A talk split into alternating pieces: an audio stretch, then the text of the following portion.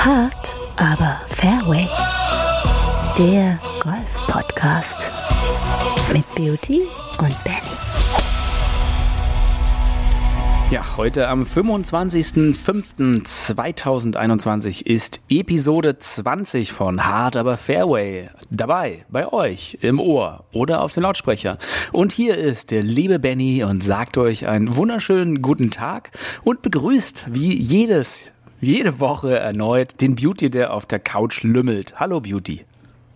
Hallo Benny und ja, heute ist wirklich alles für Phil Alfred. Ja? Phil Alfred Mickelson gewinnt natürlich sensationell mit 50 Jahren, 11 Monaten und 7 Tagen das zweite Major des Jahres und ist somit der erste PGA Tour Professional, der mit über 50 Jahren einen Major-Titel gewinnt. Die PGA Championship, wie wir letzte Woche besprochen haben auf Kiawa Island, gewinnt er sensationell mit 6 unter Paar und verweist das ganze junge Feld hinter sich.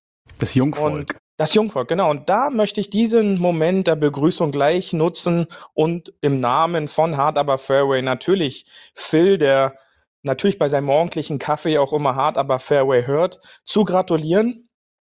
Und äh, da muss natürlich heute drüber gesprochen werden, Benny. Und bevor wir anfangen, hier nochmal eine kurze Hommage an Phil Alfred Mickelson. Ja, hau rein. Phil Alfred Mickelson.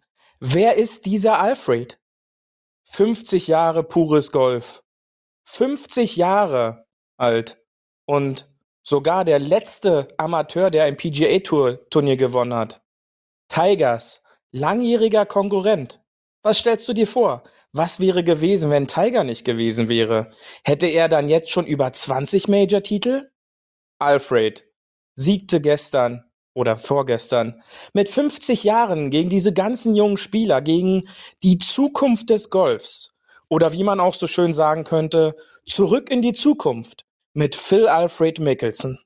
Beauty, ich finde, du hast dein, deine, deine Berufswahl falsch gewählt. Du hättest Pfarrer werden sollen in der Kirche des Golfes einfach. Predigt, ja. Predigt die, die, die heutige Kanzelpredigt von unserem Pastor Beauty. Das ist wahrscheinlich jetzt wieder für einige blasphemisch. Es ist Pfingsten gewesen. Also auch in dich ist ein bisschen Heiliger Geist eingefahren. Oder äh, Zirpengeist, ich weiß nicht. Aber äh, heute ist äh, der Tag der Weinbergschnecke, habe ich rausgeguckt. Und ich weiß nicht, wie das irgendwie zusammenpasst. Nee, morgen. Nee, gestern. Quatsch. Heute ist doch äh, Tag des Weines. Wahrscheinlich hast du deswegen diese wunderschöne äh, Kanzelpredigt vorbereitet. Ja, ich dachte mir, ich äh, gönne mir diesen Moment und äh, mal so eine kleine Hommage an Phil Mickelson, der in den letzten Jahren doch immer eher zu kurz gekommen ist. Ähm, natürlich auch durch Tigers Erfolge Tigers Comeback. Aber hier kann man eigentlich auch von einem riesen Comeback sprechen, denn wenn man die Bilder auf der 18 gesehen hat, das war schon Wahnsinn und ähm, ja, da ist sowas dann halt auch mal gerechtfertigt, sowas für den lieben Phil zu schreiben, über den lieben Phil zu schreiben. Ich würde mir ja wünschen, dass du einfach das nochmal vorliest, einfach, ja? Also okay. los. It's all about Phil Alfred. Phil Alfred mit gewinnt sensationell mit 50 Jahren, 11 Monaten und 7 Tagen als erster Spieler über 50. Ja, sensationell die PGA Championship of Kiawa Island. Und siegt damit mit zwei Schlägen Vorsprung vor Brooks Köpker und Louis Oosthuizen. Hart aber Fairway gratuliert dann auf diesem Wege natürlich Phil Alfred. Und hier noch eine kurze Hommage über Phil Alfred Mickelson. Wer ist dieser Alfred? 50 Jahre alt. Alter, das ist zu laut. Ich find's gut. Komm weiter, weiter. also nochmal bei Wer bitte ansetzen. Ja, richtig, ja, ja, klar.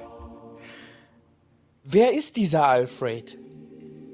50 Jahre alt. Der letzte Amateur, der ein PGA Tour Turnier gewann. Tigers langjähriger Konkurrent. Ja, und was wäre gewesen, wenn es diesen Tiger Woods nicht gegeben hätte? Hätte dieser Alfred heute über 20 Major-Titel? Alfred siegte mit 50 Jahren gegen die ganzen jungen Spieler. Die Zukunft der PGA Tour. die Zukunft des Golfs. Oder wie man so schön sagt, zurück in die Zukunft mit Phil Alfred Mickelson. Herzlichen Glückwunsch zum sechsten Major-Titel.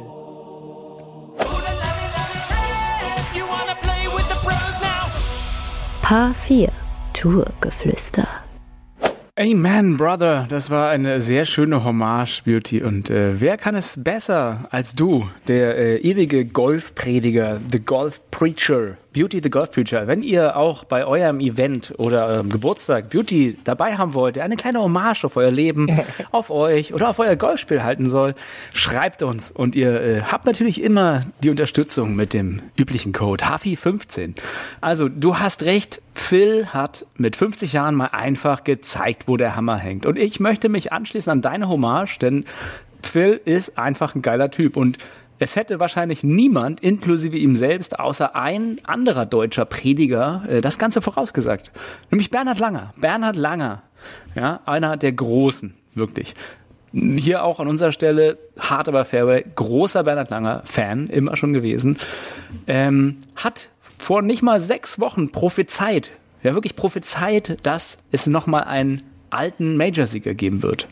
Und das Lustige ist, äh, unter, äh, das hat, glaube ich, die PGA sogar gepostet. Und unter diesem Post hat sogar äh, irgendwie äh, geschrieben, ja, viele haben gelacht, als Bernhard Langer gesagt hat, es wird nochmal einen alten Major-Sieger geben. Und da hat Phil, Phil Mickelson auch drunter geschrieben, ja, ich auch. Ich habe auch gelacht. Ja. Das finde ich eigentlich Richtig.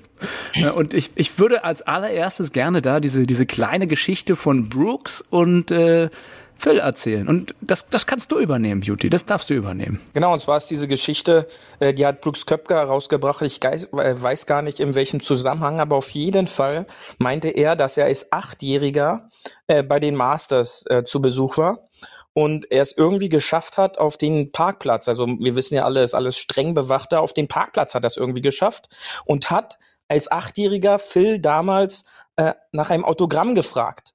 Und äh, Phil hat aber eiskalt abgelehnt und hat noch väterlich darauf hingewiesen, dass er dort in diesem Bereich gar nichts zu suchen hat. Ja, und er hat, glaube ich, von ganz vielen anderen Spielern hat er ein Autogramm bekommen. Und Brooks ja. war da damals schon Golfs begeistert als, als, äh, als Kind sozusagen, dann auf die, auf die Erwachsenen geguckt, oder die, seine Stars. Und äh, wir können es ja jetzt kurz auflösen. Das ist eigentlich ein sehr schöner äh, Trash-Talk in Anführungsstrichen dann zwischen den beiden gewesen. Ich glaube auch, weil sie zusammen gepaart waren, jetzt am Sonntag, ähm, hat das der Brooks rausgeholt. Ähm, äh, gab es jetzt einen sehr, sehr lustigen äh, Kommentar dazu, äh, als quasi Phil dann die Scorekarte am Ende äh, der, der, Runde muss man ja als Zähler und Spieler kennt man ja die Scorekarte des anderen unterschreiben und zurückgeben und dann Brooks ihm seine unterschriebene Scorecard zurückgegeben hat, das, das wurde natürlich benutzt als äh, Here Kiddo is your autograph. Ne? Das ist, ja. ist sehr, sehr schöne Geschichte. Aber wenn wir jetzt kurz bei Brooks sind, dann lass uns doch bei Brooks bleiben.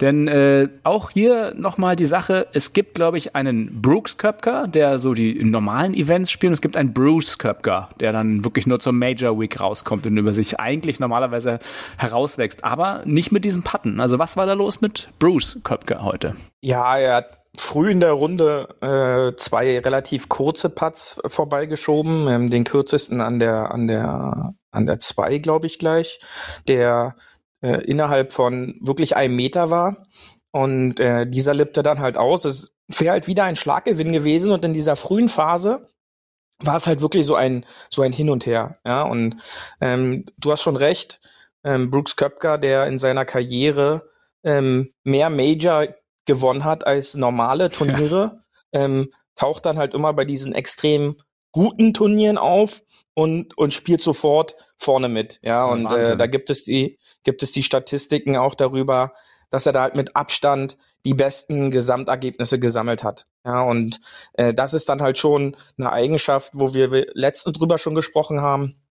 Es gibt halt die Spieler, die gewinnen dann sowas, beziehungsweise spielen halt da groß auf und dann gibt's die anderen. Und Köpker ist halt einfach die Kategorie von diesen Top-Spielern, der halt immer dann da vorne mit mitspielt, egal welches Majors ist. Ein Köpker ist dann so dieser Wettkämpfer, ja, der sich dann so motivieren kann und äh, einfach ein, ein klasse Ergebnis jederzeit äh, reinbringt und mit dem man vor so einem Turnier halt immer rechnen muss. Den muss ja. man da immer auf der Rechnung die, haben. Die Frage ist noch, natürlich noch, wie lange ist mit ihm zu rechnen, denn ähm, so wie der seine Beine quasi die gesamte Zeit geflext hat durch seinen gesamten Schwung äh, hindurch, ähnlich wie Morikawa oder auch Day, das kann ja nicht lange gesund sein. Und man sieht ja jetzt auch mit der ersten Knie-OP, ähm, dass es dann halt wirklich auch, ja, der Körper Rechnung trägt. Von daher ist die Frage, ob der mit 50 noch spielt, Beauty. Da ist dann halt auch die Frage, ob er bis 50 motiviert ist, ja, weil er gibt ja auch offen zu, dass halt Golf für ihn nicht alles ist, ja, wo er, glaube ich, wo viele dann halt gar nicht der Meinung sind. Also auch, glaube ich, nicht ein Phil Mickelson als Beispiel. Und äh, wenn er dann halt sagt, für sich, er hat jetzt genug, dann kann es natürlich auch sein, dass er dann schon relativ fix dann sagt, äh, ich, er macht jetzt irgendwas anderes, weil Geld hat er mittlerweile genug verdient. Ja, darauf ist mhm. er halt mhm. nicht mehr angewiesen. Ich glaube, der ist auch eh so ein Athlet, der hätte wahrscheinlich jeden Sport einfach machen können, oder? Brooks Köpker, das ist so ein typischer Athlet, finde ich. Ja, das ist schon ein, ein, Tier. Ja, also wenn du den dann alleine dann nur siehst, ähm, auch sein, sein, sein Caddy, dieser Elliot, der wirkt halt körperstaturmäßig normal, auch wenn man sich dann überlegen muss, wie viel Kilo die dann da 18 Loch über den Platz tragen müssen. Und dann manche Kameraeinstellungen, wo du dann dahinter den Köpker noch stehen siehst, ähm, ist dann wirklich das Doppelte davon. Das ist dann halt schon sehr beeindruckend und auch seine, seine Schlagweiten beziehungsweise wie er den Schläger auch bewegt, da sieht man ja halt auch, welche Dynamik und welche Kraft einfach der Spieler Brooks Köpker ähm, rüberbringt. Und ähm, das war schon erstaunlich zu sehen. Relativ früh in der Runde. Also es war so ein Auf und Ab mit äh, Köpker war nach der Eins auf einmal in Führung, weil äh, Mickelson ein Bogie spielt und Köpker dann ein, ein Birdie direkt spielt. Also jetzt nur am, ähm, wir, sprechen, wir sprechen vom Sonntag, ne?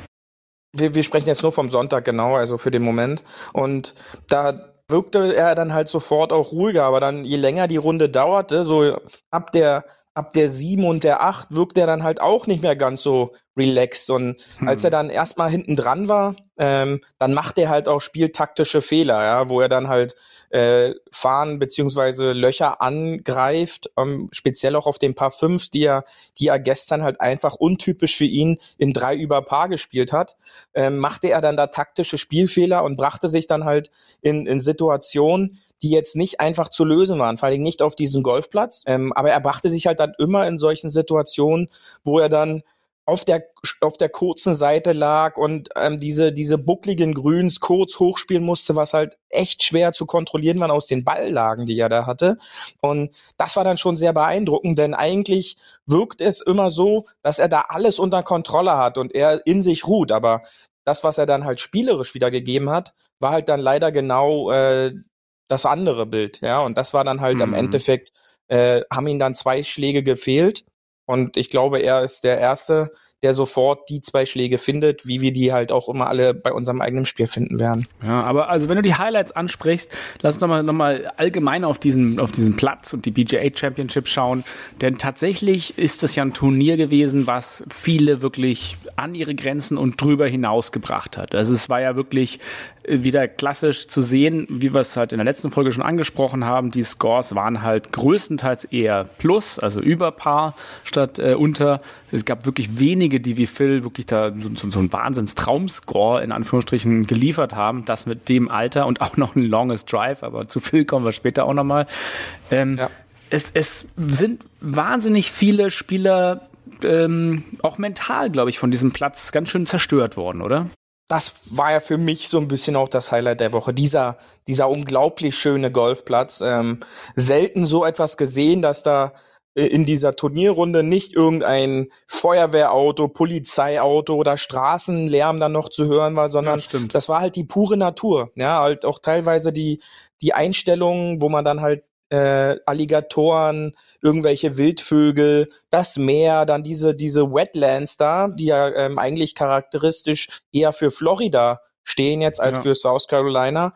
Zu der, zu der Bepflanzung hattest du mir auch erzählt, dass, dass im Ocean Course irgendwie eine Besonderheit gibt, Beauty. Genau, denn dieser, dieser Kurs ist jetzt auch im historischen Kontext an einer sehr besonderen Stelle, denn in South Carolina landeten zur Kolonialzeit die ersten, die ersten Boote. Und, und diese Boote haben quasi aus Westafrika diese Grassorte, das äh, Paspalumgras, mit einge äh, oder importiert, kann man so schön sagen, was es ursprünglich in diesen Breiten gar nicht gab. Ja, und äh, dieser Golfplatz ist auf diesem Gras, was es jetzt mittlerweile dann halt auch sehr beständig bei der Salzluft äh, am Meer macht, auch in, in, in Kalifornien, gibt's auch in Dubai.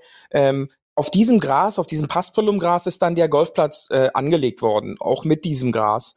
Und das macht es halt so anders im Vergleich zu den klassischen Bermuda-Gras oder so, was, was dann halt auch oft benutzt wird.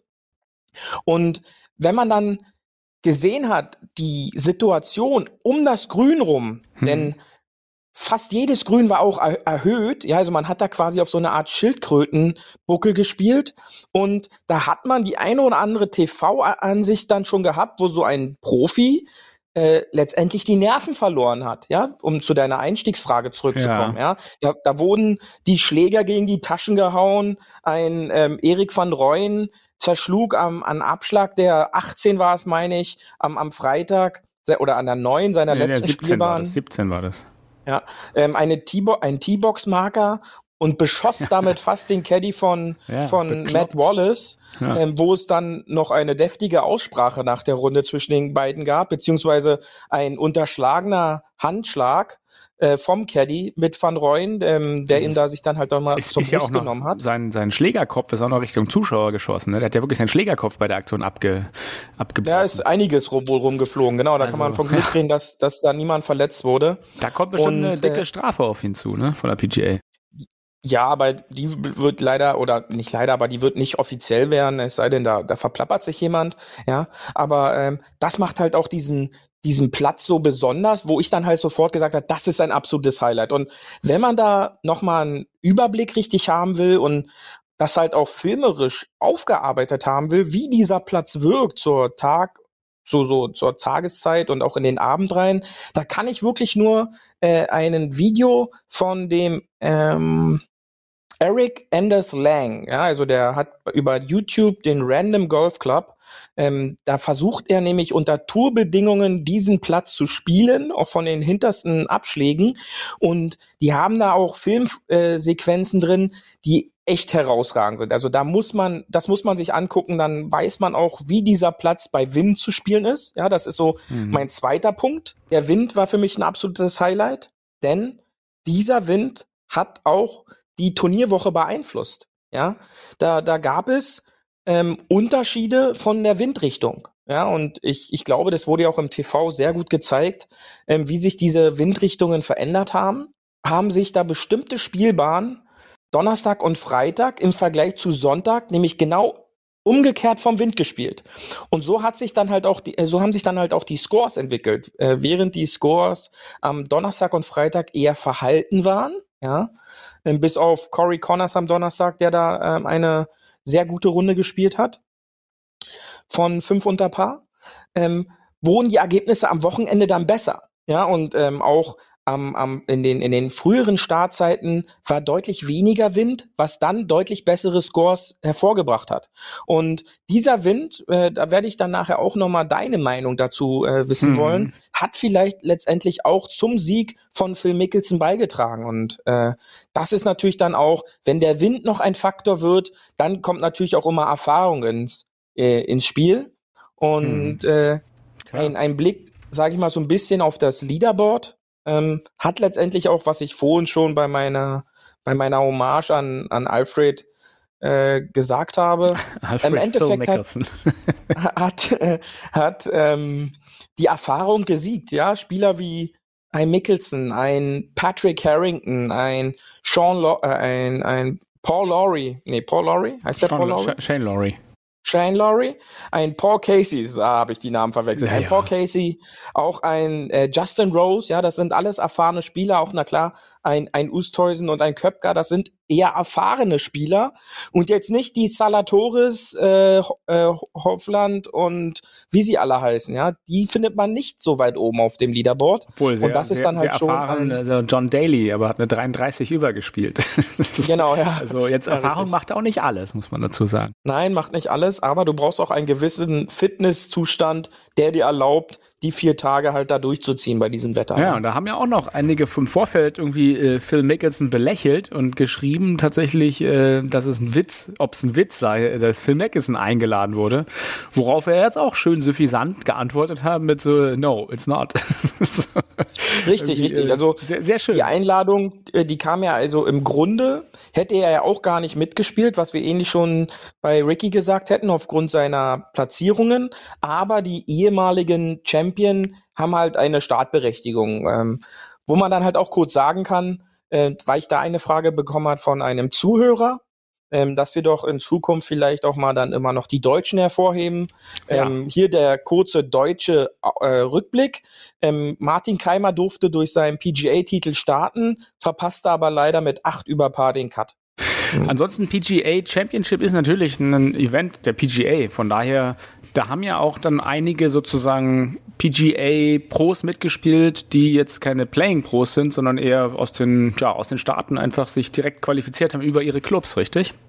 Genau, da gibt's dann äh, Qualifizierungsturniere äh, und da haben die dann 20 Startplätze für PGA äh, Professionals, die im Grunde eigentlich unterrichten. Und äh, zwei davon haben sogar den Cut überstanden. Und der Beste hatte einen Gesamtscore von plus vier. Und das war der Kollege Ben Cook mit vier über Paar, wurde er geteilter 44. Ja. Ja, also ist eine schöne Chance, glaube ich, da mal mitzuspielen, aber da sieht man auch nochmal, äh, wenn ihr mal in eurem Golfclub seid, der, der lokale Pro, der der Hero äh, bei euch im Lokal ist, wie weit die Leute dann entfernt sind von den wirklichen Pros auf der Tour. Ne? Das ist halt einfach, darf man nicht vergessen, es ist nochmal so ein Quantensprung, glaube ich, wie vom normalen Amateur zum Pro. Aber lass uns doch nochmal auf äh, Phil The Thrill Mickelson zurückkommen. Du nennst ihn ja Alfred, äh, aber ich glaube, niemand kennt ihn als Alfred und er nennt sich ja auch nicht so. Er ist ja äh, bekannt als Lefty, weil er halt irgendwie Linksgolf spielt, also ist kein Rechtshandgolfer, sondern Linkshandgolfer und ähm, ist seit 1992 auf der Tour, hat jetzt sechs Major-Siege, davor hatte er fünf äh, und ist mit, wie du richtig sagtest, schon mit 50 Jahren der, der älteste Major-Sieger. Und ich weiß nicht, äh, auch da gab es schon wieder das ein oder andere Meme, dass Tiger jetzt wieder aus dem Rollstuhl aufsteht, äh, dass Tiger mit 51 nochmal Major-Sieger wird. Aber ähm, ja, mit 50 Major-Sieger ist die Frage, ist es nochmal zu brechen? Also klar, die Fitness wird immer größer, sage ich mal, im Alter. Und wenn du siehst halt, dass Leute wie Phil Mickelson, die sind halt noch nicht durch. Die sind halt wirklich äh, top, top, top. Und wenn du halt auch noch dazu sagst, der hat tatsächlich in diesem gesamten Turnier The Longest Drive gehauen. Ich weiß nicht, ob es am Wind lag, aber er äh, ist ja auch immer bekannt als Hitting Bombs, oder? Ja, wo wir halt dann auch wieder bei der Diskussion sind, bringt es was, wenn ich einfach nur den Driver so weit haue, wie ich ihn hauen kann? Ja, das ist dann halt wieder eine andere Sache. Äh, den Punkt des Alters würde ich halt einfach auch zurückführen zu können ähm, in dem Fortschritt der, der Fitness, ja, in dem Verständnis von Fitness, in dem Fortschritt von wie pflege und kümmere ich mich um meinen Körper. Und ich habe heute den Tag dann auch mal einfach genutzt, diesen, äh, diesen Montag, der ja frei war zum Glück, um auch mal ein bisschen die letzten drei, vier Jahre zu gucken, wie wirkte ein Phil Mickelson rein körperlich auf mich. Ja, und nie habe ich ihn in so einem Fitnesszustand gesehen wie jetzt an diesem Wochenende. Also er wirkte durchtrainiert, ja, es hört sich jetzt so komisch an, aber sehnig, ja, also auch definiert äh, und trainiert. Ja, und es gab halt auch schon Fotos und Videos von vor drei, vier Jahren, wo er in gewissem Maße satt wirkte, etwas schwammig, ähm, jetzt nicht mehr so als trainierter Athlet. Ja, und ich glaube auch, dass ein Erfolg von Tiger Woods dazu beigetragen hat oder auch die, Def die Definierung von äh, Bryson DeChambeau, dass ein Phil Mickelson auch nochmal an seinem Körper gearbeitet hat. Und in einem Interview meinte er auch, er hat jetzt immer einen Tag, an dem er fastet. Ich habe mir jetzt mal als Aufgabe genommen, ich werde das auch einfach mal probieren. Du bist aber Und keine ein 50. Tag, ein, nein, noch nicht, ja. Äh, aber einen Tag einfach mal zu fasten in der Woche um zu gucken, was macht das mit dem Körper? Ja, also gibt das wirklich dem Körper die Ruhe, sich einen Tag mal nicht mit der Nahrung zu beschäftigen, die ich dem Körper hinzufüge, sondern was macht es mit mir? Und das kann man mal selbst probieren, ja. Und wenn man sich selber probiert, Mit einer Stunde am Abend. ja, richtig. Ja, und äh, ähm, das ist dann halt schon, wenn ich diese Bilder sehe, wie der Mickelson auch einfach, was er für eine Ausstrahlung und wie er wirkte, das Ja. äh, hat nun gar nichts was mit einem 50-Jährigen. Nee. Ähm, und wenn man sich halt so Bilder von vor drei, vier, fünf Jahren anguckt, da wirkte er schon etwas älter, Richtung 60. Ja, also Ja. das, äh, das ist, glaube ich, daraufhin auch zurückzuführen. Aber ehrlich gesagt, da äh, das schließt für mich auch den Kreis zu Langer, weil Langer ist ja auch so ein Fitnessguru, ne? Auch so irgendwie äh, ständig am Workout machen und immer immer topfit auch im hohen Alter. Und das ist das ist glaube ich so ein gesellschaftliches Ding, aber denn wenn du mal überlegst vor tja, 30, 40 Jahren, da warst du halt mit 50, 60, dann war dein Statussymbol ein Porsche oder irgendein Sportwagen oder das, das würdest, hast du dir dann so angeschafft. Heutzutage, so 50, 60-Jährige, da ist ja das Statussymbol, einen Waschbrettbauch zu haben oder einfach topfit zu sein und durchtrainiert, als wärst du 17. Und ähm, das ist, glaube ich, ein Trend, der in, in der gesamten Breite der Gesellschaft durchgeht. Je älter, desto fitter heutzutage, oder? Ja, absolut, da kann ich nicht weiter hinzufügen. Und äh, hier, hier auch der Aufruf an alle unsere Huffis. Äh, wir haben ja auch ein paar ein bisschen ältere Zuhörer unter uns. Ihr könnt immer an eurer Fitness arbeiten und äh, Beauty wird euch auch in den Shownotes noch ein paar schöne Fitness-Tipps hier verlinken. Ja, also glaube, da machen wir eine eigene Folge drüber. ähm, heute ist PGA Championship angesagt und da brauchen wir jetzt nicht zu sehr in irgendwelche Workouts oder so abdriften, sondern komm lieber zurück zu Phil. Gut, dann komme ich nochmal Ähm, zurück zu Phil. Und ich kann dir zum Beispiel nochmal ein, ein schönes Detail sagen. Nämlich seit 1994, also zwei Jahre nachdem er sozusagen seine PGA-Tour-Karriere gestartet hat, seitdem ist er jedes Jahr im Ryder Cup-Team gewesen und jedes Jahr hat er im President's Cup gespielt. Und das sagt ja was, finde ich, über ihn als Sportler aus, dass er wirklich immer top oben mit dabei äh, ja, mitgespielt hat. Und ich glaube tatsächlich, ähm, er hätte vielleicht auch noch mehr Titel auf der Uhr gehabt, wenn, wenn ja, wenn nicht Tiger Woods gewesen wäre. Oder ist es gerade, weil Tiger Woods da gewesen ist, hat er quasi diese, diese Challenge auch immer erhalten. Also er war ja eigentlich immer mit im Tigers Schatten ganz oft auch, oder? Absolut, ja, denn Tiger ist da halt in diesen, in der Zeitspanne der letzten 30 Jahren nun der absolut größte unter diesen Spielern. Und ähm, eine Statistik war jetzt äh, von letzter Woche, dass das erste Mal, seitdem diese beiden Spieler Profis sind, sind sie außerhalb der Top 100 der Weltrangliste. Ja, das muss man sich Hm. einfach mal vorstellen, dass in den letzten, ja, 28 Jahren, gut, äh, Tiger wurde 96 Profi, also seit 96 ähm, war immer einer von den beiden in den Top 100. Ja, Ja. immer. Und jetzt war es die erste Zeit, ähm, wo äh, das nicht mehr der Punkt war. Und ähm, hätte es einen Tiger nicht gegeben, hätte wenn und aber wissen wir ja, ja. Aber ich glaube schon, dass ein Mickelson dann den ein oder anderen Major-Titel mehr hätte, denn äh, Tiger hat ja schon vor allen Dingen auch bei Masters Mickelson dann doch den ein oder anderen Titel doch noch gemobst und äh, weggeklaut, beziehungsweise ist ja dann auch bei dem ein oder anderen äh, US Open, ja, ich glaube sechs oder siebenmal Zweiter geworden, ja, und äh, das ist dann halt auch schon bezeichnend, äh, dass er dann ohne Tiger wahrscheinlich noch mehr Siege und ein noch größerer Sportler, als er jetzt sowieso schon ist, äh, Hm. noch gewesen wäre. Auf, auf der anderen Seite hat ja auch vor ungefähr einem Jahr äh, lang und breit sich bei Tiger bedankt, offiziell, was Tiger alles für den Golfsport gemacht hat und dass ohne Tiger er auch nicht so groß geworden wäre. Also er hat, glaube ich, da schon äh, auch anerkennend nach all dieser Rivalität auch gemerkt und gesagt, ja, wenn es Tiger nicht gegeben hätte, wäre der Golfsport nicht so groß gewesen und ich wäre nicht so erfolgreich, wie ich bin jetzt. er hat natürlich auch davon profitiert, dass Tiger natürlich durch seine Dominanz das ganze Geld auch in den Sport mit äh, reingebracht hat. Ja. Ja. Ansonsten Übrigens ist Mickelson jetzt nach dem Erfolg wieder 32. ähm, und ist jetzt quasi wieder unter den Top 50, was ihm berechtigt, alle Turniere, wie wir letztens schon besprochen haben, äh, spielen zu können. Er ist ja auch seit 2012 in der Hall of Fame aufgenommen. Ähm, und äh, speaking about Tiger nochmal, ähm, oder zu Deutsch, wie du ja immer sagst, äh, sprechen wir doch nochmal über Tiger. 2019 gab es ja diese Wahnsinnsszenen, als Tiger quasi die PGA Championship gewonnen hat und die Fans halt hinter ihm, da gab es kein Halten mehr, hinter ihm so massenartig gepilgert sind, ihn angefeuert haben. Da gab es wirklich sehr emotionale Szenen für Golf, total untypisch.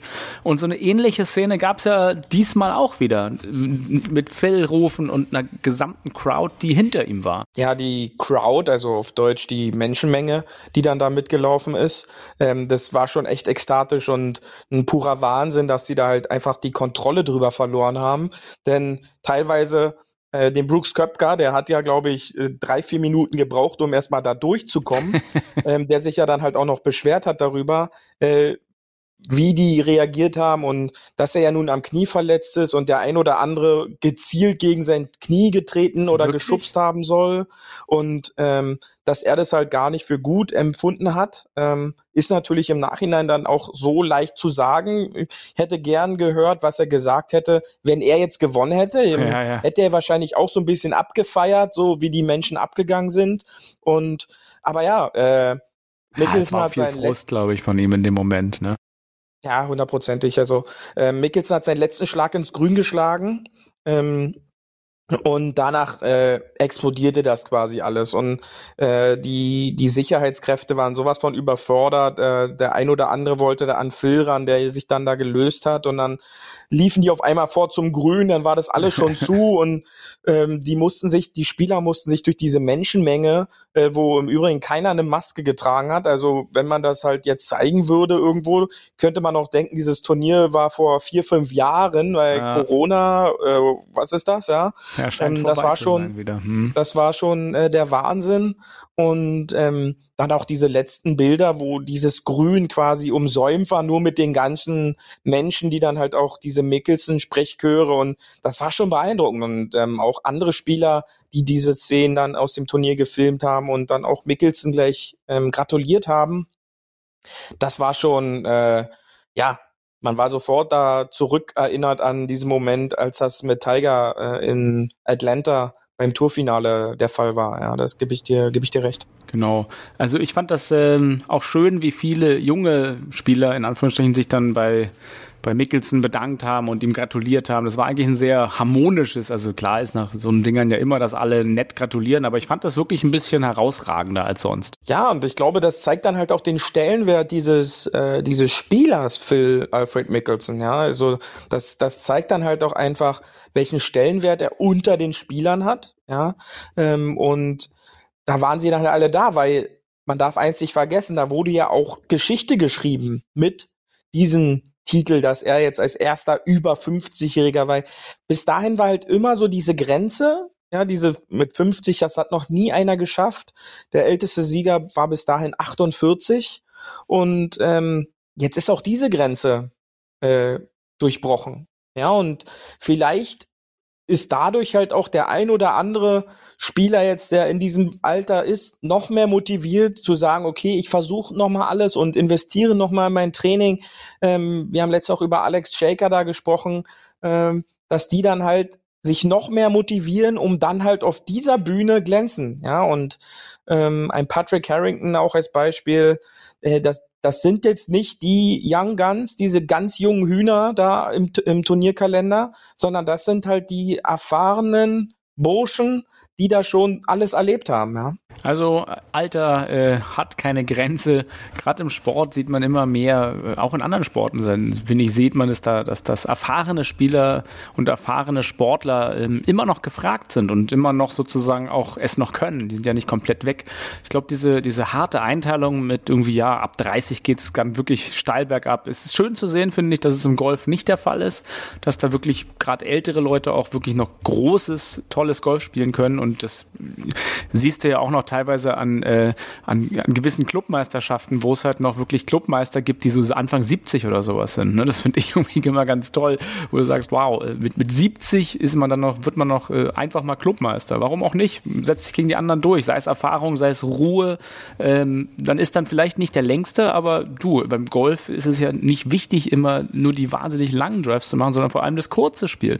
Und Phil ist ja wirklich auch ein Meister des kurzen Spiels immer gewesen. Ja, genau. Und das macht diesen Sport halt so besonders, dass da halt sich alt mit jung messen kann. Und ähm, ja, Mickelson war gefühlt anders diesem, dieses Mal, auch vor jedem Putt, wie er sich konzentriert hat und wie er in diesen, also ich, ich habe gestern vergessen, warum auch immer, dann einmal die Stoppuhr rauszunehmen, denn gefühlt war er jedes Mal über die obligatorischen 40 Sekunden und ähm, aber er war da in jedem Schlag drin und äh, das war schön zu sehen, wie im, im Fachjargon sagt man da in the zone, wie er dann quasi da voll Total im Modus Fokus, war. Ja und, und, und um sich rum alles verloren hat, auch noch mit seinen, mit seinen Sonnengläsern, die halt eher grenzwertig so sind. ähm, Highway aber ähm, wenn man halt damit gewinnt, ich glaube, dann steigt auch der Umsatz bei, bei dir, bei dem Brillenhersteller, ja. ja. Also. Ja, er hat das selber auch immer gesagt. When the putts go down, the thumbs go up. genau. Also, ja. Äh, und showcase, showcasing those calves. Also äh, auf Deutsch immer schön die, die durchtrainierten Unterschenkel zeigen. Oder die Wadenbeine sind es ja bei ihm ja, absolut. Und äh, da komme ich halt auch gleich zur, zu meiner kurzen Frage, die ich vorhin ja schon so ein bisschen eingeleitet habe. Ja, bitte, bitte. Ähm, das, das Windthema, Benny, ja. Ähm, wir hatten gestern ähm, auf den Spielbahnen, die in den Gegenwind gespielt worden sind, ja, denn der Wind war ja komplett andersrum zu den ersten beiden Tagen. Ähm, für die Finalrunde hatten wir es ja so, dass der Wind ähm, zur Spielbahn von links vorne tendenziell immer kam. Also kam er aus, aus Richtung des Meeres, Richtung Land, von, von links vorne. Und da wollte ich dich einfach mal fragen, ob dann dieser Wind ja, für den Linksspieler oder eher für den Rechtsspieler was ist. Ähm, ich habe da eine Idee, wollte aber vornherein erstmal gerne deine Meinung äh, also ganz hören. klar, äh, ganz klar was für den Linksspieler.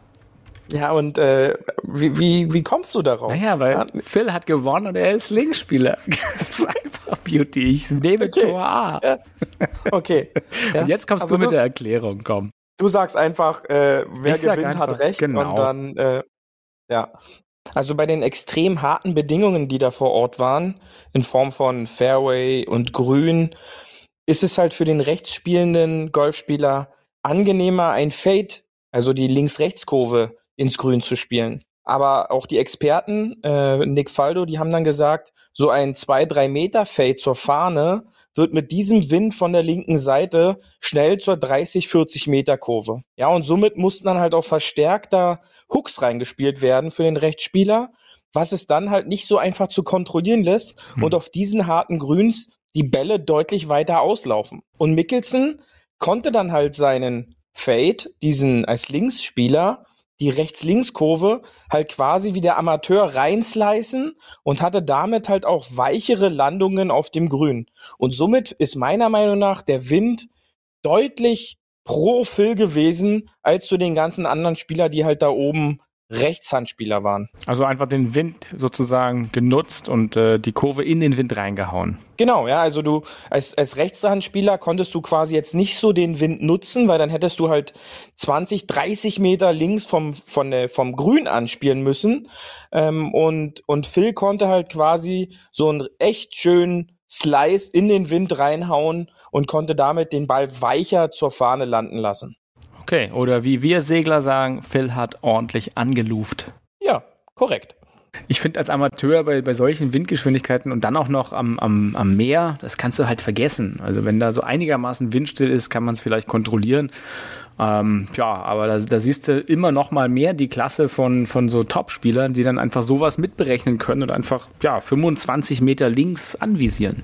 Oder einfach ja, und das, eine Kurve spielen. Und da ist dann halt auch spannend äh, die Arbeit des Caddies, ja, und äh, äh, ein erfahrener Caddy, auch sein Bruder Tim, der ja da jahrelang jetzt schon an der, ja. an der Tasche ist, wenn man sich diese Gespräche, äh, wenn man die da mitbekommen hat. Ja, und das Schöne war, ein Nick Faldo und ein Jim Nance, die halten dann in dem Moment auch den Mund, ja, und hören zu, wie diese Spieler-Caddy-Unterhaltung halt wirklich abläuft. Ja. Ja. ich kann jetzt nicht davon sprechen oder drüber sprechen, wie das bei den Kollegen Knaus und Co. im, im Ja, deutschsprachigen Weißt du doch, das Kommentar wird alles war. ausgeblendet.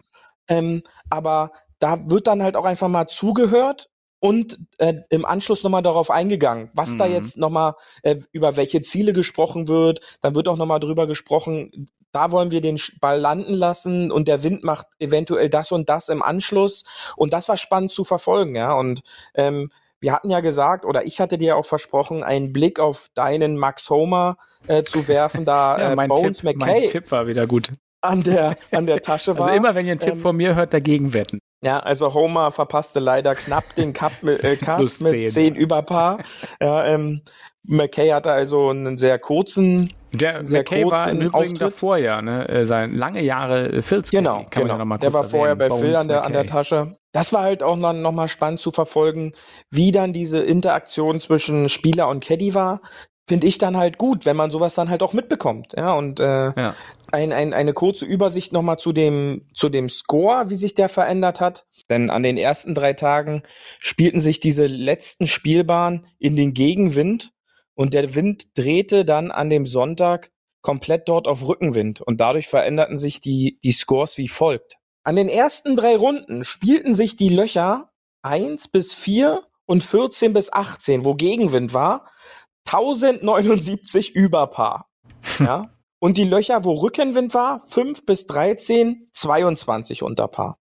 Jetzt drehte am Sonntag der Wind, ja, genau in die andere Richtung. Natürlich halbierte sich äh, das Spielerfeld an den zwei Tagen, aber diese Löcher, die so extrem über Paar gespielt worden sind, wurden ja jetzt zu Rückenwindlöcher, spielten sich auf einmal 53 unter Paar und die Löcher, die davor Rückenwind und jetzt Gegenwind waren, spielten sich auf einmal 41 über Paar. Also dann kannst du halt schon sagen, der Wind war da auch ein extremer Faktor, was jetzt auch den Score letztendlich betroffen hat, ja. Was, was ich ganz spannend fand an der ganzen Geschichte ist, dass wirklich fast keiner eine bogiefreie Runde gespielt hat. Ich glaube, es gab einen einzigen, der hatte irgendwie eine bogiefreie Runde. Ich erinnere mich jetzt nicht mehr wer. Vielleicht weißt du es ja, Ja, es gab auswendig. zwei bogiefreie Runden, einmal Alex Noren am genau, Samstag war's, ja richtig. und ähm, Harry Hicks am Sonntag, eine zwei unter bogiefrei.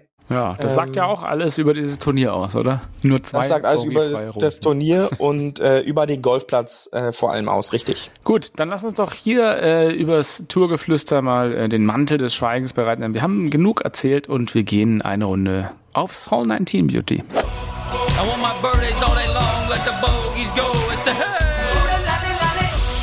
Hole 19. Auf der Terrasse. Ach, du hast mir was über Atemtechnik gesagt, aber vorher wollte ich dir noch mal meinen Drink der, der Woche sagen. Es ist nämlich ein Mimosa. Und jetzt ist natürlich die große Frage unter Harry Potter-Fans auch, wie wird der ausgesprochen? Ist es der Mimosa oder ist es der Mimosa? Ich weiß es nicht. Aber äh, wir sagen einfach mal, es ist der Mimosa und äh, hat nichts mit der Mimose zu tun oder irgendwas, sondern es ist einfach ein, ähm, tja, ähnlich wie Aperol Spritz, Hugo, Kier French. Es ist einfach so ein schöner Sommer, Sommerdrink. Ne? Einfach ein bisschen Champagner und Orangensaft. Früher hat man auch noch Sekt, Champagner-Sekt gesagt oder, oder Rotkäppchen mit, mach mal der Oma ein Rotkäppchen hier noch ein bisschen mit O-Saft. So, und das Ganze gibt's natürlich in Schick und Cocktail. Dann ist es halt Champagner ne? und Orangensaft, natürlich frisch gepresst am liebsten.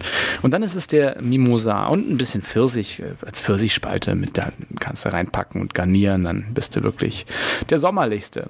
Also das, das ist mein Drink, den ich dir mitgebracht habe, aber du wolltest ja vielleicht noch äh, Phils äh, Kaffeedrink irgendwie mit, mit reinnehmen, oder? Ja, ähm, Phil schwört er darauf auf den Kaffee vor beziehungsweise in der Runde, ja, ähm, denn der aktiviert den Körper, ja. Wir wissen ja alle, der Kaffee am Morgen aktiviert ja auch die ein oder andere Verdauung, ja, und genauso äh, soll es auch auf der Runde funktionieren, dass du dann aktiv und fit in die Runde starten kannst. Genau, Ja? schnell auf Loch 3 nochmal hinten in den Wald. genau. Die Verdauungstoilette. Ach, der Breakfast Burrito. Ja, ich, ich bin da zwiegespalten. Also ich bin auch jemand, der ohne Kaffee nicht losfährt morgens, aber ähm, vor der Runde bin ich eigentlich eher nicht. Also lieber zum Losfahren im Auto, dann noch schön den Kaffee genießen. Aber ich weiß mein lieber Freund Max, der, der kommt ja auch immer äh, mit dem mit dem Trolley auf den Golfplatz, weil er sagt, er will heute einen Kaffee trinken. Deswegen hat er einen Trolley mit, den kann er ja schön abstellen. Sonst wird er tragen. das ist Okay. groß an der Okay. Richtung. Von daher, ich weiß nicht, bist du, bist du ein Kaffeetrinker auf der Runde, auf der Golfrunde? Ja, also ich kann Kaffee jederzeit trinken ähm, und dann in so einem in so einem schönen Thermobecher mit äh, mit Milch auf jeden Fall. Dann äh, kann ich auch so einen Kaffee auf der Runde genießen, absolut, ja. Aber der hält nicht allzu lange, weil ich trinke den dann schon gerne ähm, nicht zügig, aber dann so hintereinander weg. Also so- sobald der relativ lauwarm oder kalt sein würde, würde ich den äh, nicht mehr genießen können. Nee, also Kaffee ist für mich, wenn dann in dieser kalten Jahreszeit eher, also frü Anfang Frühling oder vor allem im Herbst, wenn dann der Marshall rumkommt und die äh, Backtags äh, auf dem fremden Platz kontrolliert und einen Kaffee mit hat. Das finde ich ist immer ein Highlight. Dann gönne ich mir auch immer so einen schönen Thermoskannen Kaffee.